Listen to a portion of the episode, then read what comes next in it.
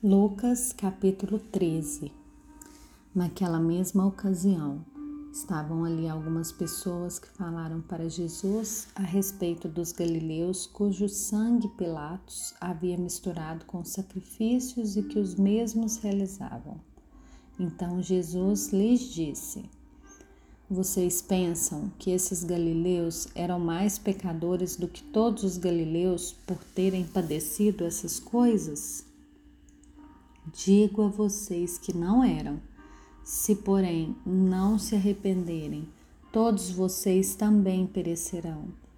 E quanto àqueles dezoito sobre os quais desabou a torre de Siloé e os matou, vocês pensam que eles eram mais culpados do que todos os outros moradores de Jerusalém?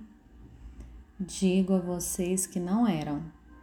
Mas se não se arrependerem, todos vocês também perecerão. E Jesus contou a seguinte parábola: Certo homem tinha uma figueira plantada na sua vinha, e vindo procurar fruto nela, não achou. Então disse ao homem que cuidava da vinha: Já faz três anos que venho procurar fruto nessa figueira e não encontro nada. Portanto, corte-a porque ela ainda está ocupando inutilmente a terra? Mas o homem que cuidava da vinha respondeu: Senhor, deixe-a ainda este ano, até que eu escave ao redor dela e ponha estrume. Se vier a dar fruto, muito bem. Se não der fruto, o Senhor poderá cortá-la. Num sábado, Jesus estava ensinando numa das sinagogas e chegou ali uma mulher possuída de um espírito de enfermidade havia 18 anos.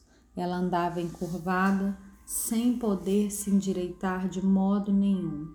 Ao vê-la, Jesus a chamou e lhe disse: Mulher, você está livre da sua enfermidade. E impondo-lhe as mãos, ela imediatamente se endireitou e dava glória a Deus. O chefe da sinagoga, indignado por ver que Jesus curava no sábado, disse à multidão: Há seis dias em que se deve trabalhar. Venham nesses dias para serem curados, mas não no sábado. Porém, o Senhor lhe respondeu: Hipócritas, Cada um de vocês não desprende da manjedoura no sábado seu boi ou seu jumento para levá-lo a beber?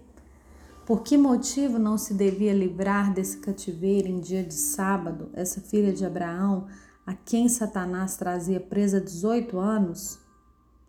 Tendo Jesus dito essas palavras, todos os seus adversários ficaram envergonhados. Entretanto, o povo se alegrava por todos os feitos gloriosos que Jesus realizava. Jesus disse: Aqui é semelhante o reino de Deus, e aqui o compararei. É semelhante a um grão de mostarda que um homem plantou na sua horta e cresceu e fez árvore, e as aves do céu se aninharam nos seus ramos. E disse mais: Aqui compararei o reino de Deus.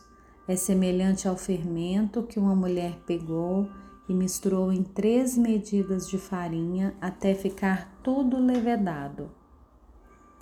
Jesus passava por cidades e aldeias, ensinando e caminhando para Jerusalém. E alguém lhe perguntou: Senhor, são poucos os que são salvos? Jesus respondeu: Esforcem-se por entrar pela porta estreita, pois eu afirmo a vocês que muitos procurarão entrar, mas não conseguirão. Quando o dono da casa se tiver levantado e fechado a porta, e vocês do lado de fora começarem a bater, dizendo: Senhor, abre a porta para nós, ele responderá: Não sei de onde vocês são. E então vocês dirão: Comíamos e bebíamos com o Senhor Além disso, o Senhor ensinava em nossas ruas, mas ele dirá a vocês: Não sei de onde vocês são. Afastem-se de mim, vocês todos que praticam o mal.